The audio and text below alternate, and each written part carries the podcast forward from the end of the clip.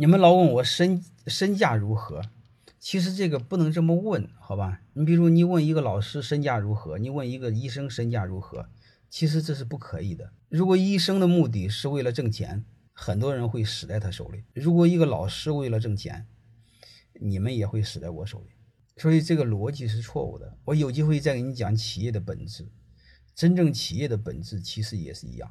我们不应该问一个老板有多少钱，我们更不应该一个问一个企业挣了多少钱，我们更应不应该问一个企业有多大。我们永远关注的一个事儿，你有多大的价值，你给社会贡献了什么？虽然你们会感觉很空，但是这一个会让你人生坦然，这一个会让你人生一辈子走正路，永远不会走邪道。这是我们永远最关注的一个事儿。你比如我给你讲多讲一个逻辑就好了，你会发现，当一个医院他告诉你今年挣了很多钱的时候，你比如我们第一什么啊，河南大学第一附属医院什么，一年挣几十个亿，各位你听了舒服吗？啊，各位如果一个医院开 P I 指标，每一个人进进门一必须得扎他收他两万块钱，叫他创创利创利润五千块钱，你感觉如果你是病人，你告诉我你和猪进到医院有什么区别？如果泰山管理学院如果也是考核指标，一个学生必须收入好几万，然后一个学生必须给我创造好几万的好几千块钱的利润，你们听了什么感觉？其实翻过来一个一个道理，好吧？我我我我们去去去关注一个事儿，你比如我了解企业太多了，我很少问一个企业有今年挣了多少钱，有多少员工。你不信，我再给你讲一个，各位你们了解的所谓的星巴克、所谓的麦当劳、所谓的微软，各位你告诉我，第一第一。印象，你从哪知道他的？包括你了解的福特，第一次事件从哪知道他的？你能听明白了吗？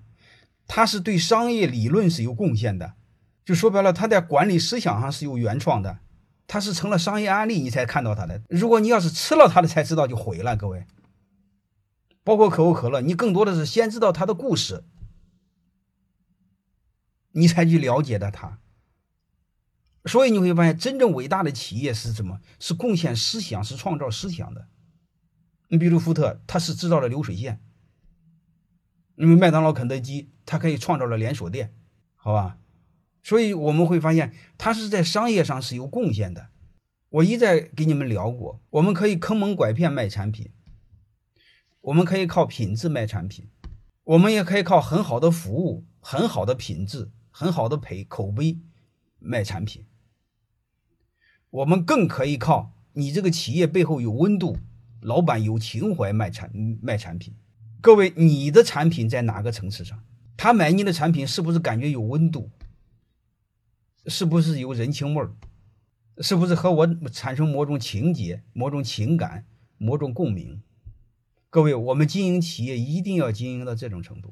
如果你们读过德鲁克的书，德鲁克专门说过一句话：营销的本质就是。让销售变得可有可无，就是我们把营销做好，销售可以没有啊。所以这些我都是我们要去思考的，好吧？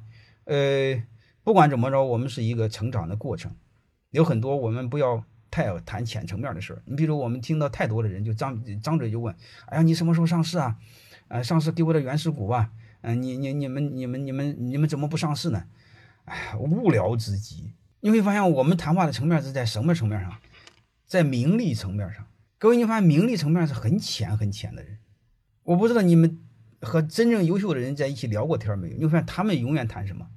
永远谈商业最底层的事儿，甚至永远谈做人最底层的事儿，甚至永远谈社会最底层的事儿，好吧？